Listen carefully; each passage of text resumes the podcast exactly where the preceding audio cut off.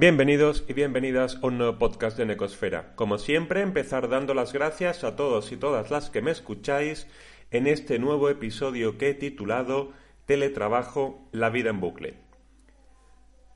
Ya he hecho algún que otro podcast y, siempre comento las ventajas que tiene el teletrabajo. Pues eso, te ahorras tiempo en desplazamientos, eh, puedes conciliar muchísimo mejor con el trabajo y la vida familiar, no tienes que estar escuchando conversaciones de café sobre fútbol, no hay tanto presentismo, si te sientas mal el aire acondicionado, pues no tienes que estar debajo de un aire acondicionado como me pasaba a mí cuando trabajaba en una oficina física y todas esas cosas.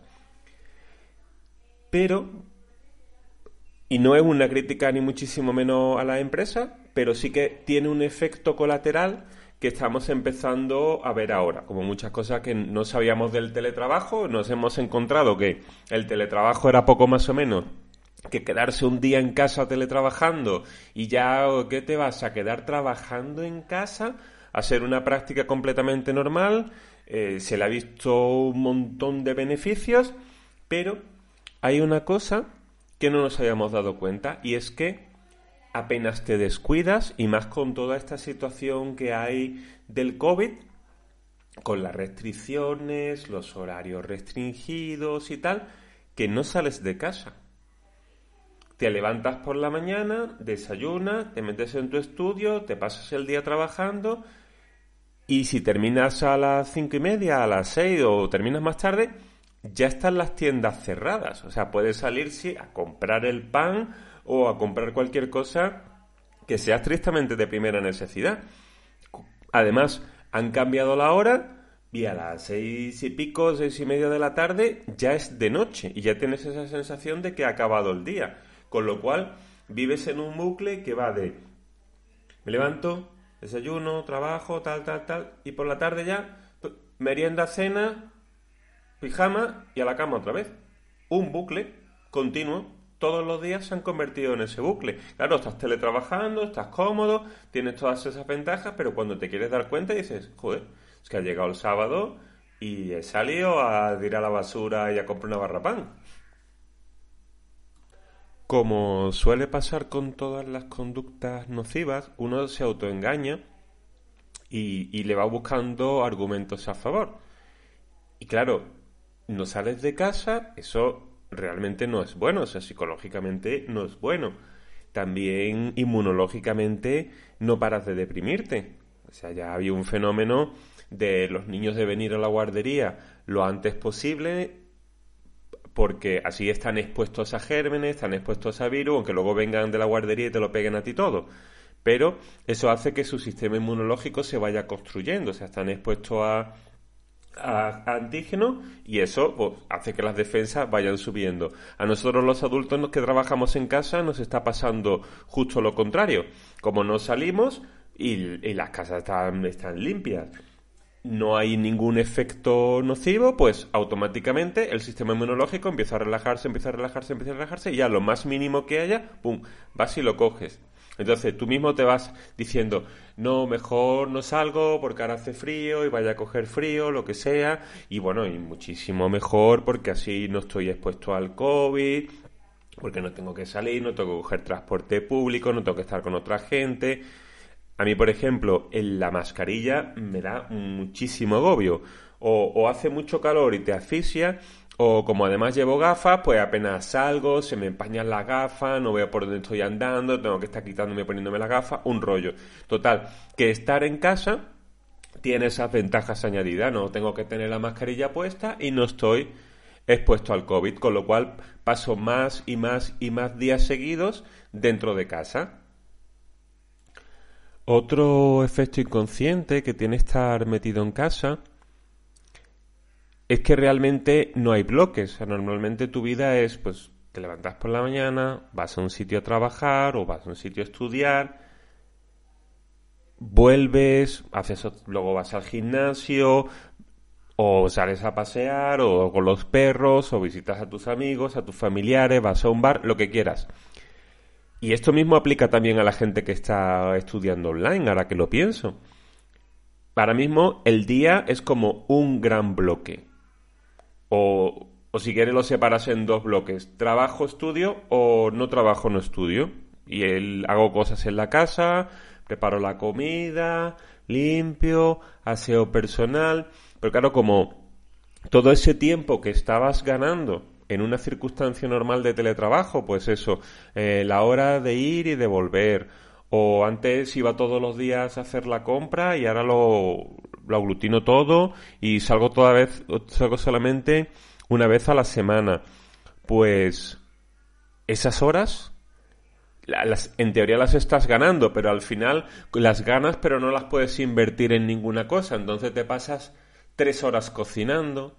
Eh, si tu horario de salir normalmente de la oficina era las cinco, pues bueno, ahora como tampoco tengo nada que hacer, echo un rato más. O me paso el día limpiando la casa. O me siento con los niños a ver dibujitos animados de 7 a 9 de la noche y todas esas cosas al final van creando una mella, porque el día que tengamos que recuperar nuestra vida habitual, no vamos a tener la sensación de, ay, esas dos horas ahora la puedo invertir. Es como, ahora me va a faltar tiempo para todo porque antes, eh, entre que me ponía a doblar la ropa, sacar el pijama, dos horas. Y ahora ya, todos esos tiempos van a tener que volver a la normalidad el aislamiento aumenta porque una cosa que llevo escuchando mucha gente es yo he dejado ya de ver las noticias.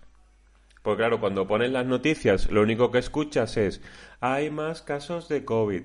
La gente se va de botellón sin guardar ningún tipo de medida, ni mascarilla, ni distancia social, ni nada. Así que han tenido que cerrar los bares, han tenido que cerrar los restaurantes. Ahora los comercios que no sean de primera necesidad van a ser a las 6 de la tarde. Claro, eso te machaca y encima ves que la gente no es responsable, pues también dejas de escuchar las noticias, con lo cual ya es burbuja total dentro de Netflix y el resto de las plataformas. Si durante la semana tienes dos bloques, que es trabajo-estudio y luego hacer cosas en la casa, cuando llega el fin de semana tienes un solo bloque que dura dos días, que es hacer cosas en la casa. Porque claro, si vas a salir a comer, pues tienes que pensar todas las restricciones y si puedo tener la mascarilla puesta y si podemos ser cuatro, podemos ser seis o podemos ser dos Ahora, si te levantas para ir al baño, tienes que poner la mascarilla, lavarte las manos con el gel hidroalcohólico. Total, que al final, sinceramente, a mí se me quitan las ganas de salir el fin de semana a ningún sitio. Meterte en un centro comercial, al final, ¿qué es lo que está pasando? Que lo compras todo en internet, porque eso, porque tienes esa fobia social, ese mm, apelmazamiento en la cabeza, ese apotronamiento de estar en la casa, eh, lo compro en Amazon total, si voy a estar sin salir de la casa y luego van a cerrar a las seis, que yo he ido al supermercado y a las seis estaban diciendo que iban a cerrar, lo último que me esperaba. Pues así llega un momento que pierdes las ganas de hacer las cosas y ese dos días de fin de semana se convierten en un bloque que en la casa ya prácticamente lo tienes todo hecho, así que haces todavía más cosas en la casa. Eh, si te gusta cocinar, pues te puedes pegar 3-4 horas en la cocina sin parar de hacer de comer. Entonces, cuando llega el lunes es casi, bueno, por lo menos voy a trabajar en casa, ¿no? Pero es un cambio. Ya no son esos dos días monolíticos que me he pegado eh, metido en la casa eh, sin poder hacer nada porque no tenía realmente ninguna obligación a la que dedicarme, porque claro, las obligaciones ya te las vas inventando y las vas haciendo durante la semana, porque después de trabajar todavía te quedan horas libres. Otro efecto que es comprensible, pero también es perverso del teletrabajo, es que ahora que van a sacar la vacuna, por supuesto se la van a poner primero a la gente que más expuesta está. El personal sanitario, las personas que trabajan en residencia, grupos de riesgo, personas mayores, y eso es totalmente normal. Si yo no tengo ninguna queja con respecto a eso. Pero, ¿qué sucede? Que a los que teletrabajamos, pues probablemente sea de los últimos últimos que nos pongan la vacuna, con lo cual vamos a hacer los que más tiempo estemos en casa y más tiempo vayamos a tardar en generar esa inmunidad que nos permita recuperar nuestra vida normal. Así que vamos a esperar que le pongan la vacuna a todo el mundo lo antes posible para que también nos llegue a los que estamos trabajando desde casa y, y podamos romper este bucle infinito en el que nos ha metido el COVID. Bueno, pues muchas gracias como siempre por escucharme y hasta aquí el podcast de hoy. Un saludo.